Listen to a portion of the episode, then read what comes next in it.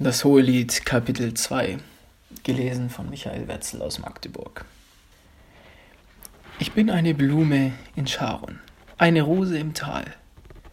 Wie eine Rose unter den Dornen, so ist meine Freundin unter den Mädchen. Wie ein Apfelbaum unter den Bäumen des Waldes, so ist mein Freund unter den Jünglingen.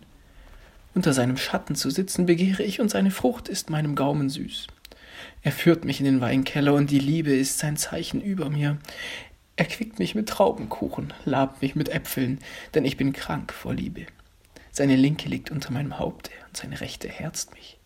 Ich beschwöre euch, ihr Töchter Jerusalems, bei den Gazellen oder bei den Hinden auf dem Felde, dass ihr die Liebe nicht aufweckt noch stört, bis es ihr selbst gefällt. Da ist die Stimme meines Freundes.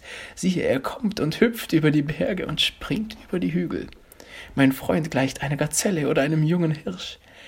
Siehe, er steht hinter unserer Wand und sieht durchs Fenster und blickt durchs Gitter.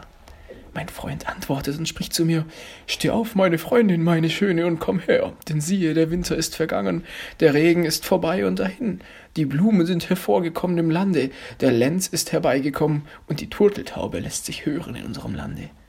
Der Feigenbaum lässt Früchte reifen, und die Weinstöcke blühen und duften. Steh auf, meine Freundin, und komm, meine Schöne, komm her meine Taube in den Felsklüften, im Versteck der Felswand, zeige mir deine Gestalt, lass mich hören deine Stimme, denn deine Stimme ist süß und deine Gestalt ist lieblich.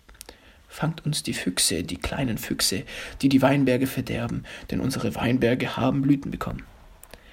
Mein Freund ist mein und ich bin sein, der unter Lotusblüten weilet.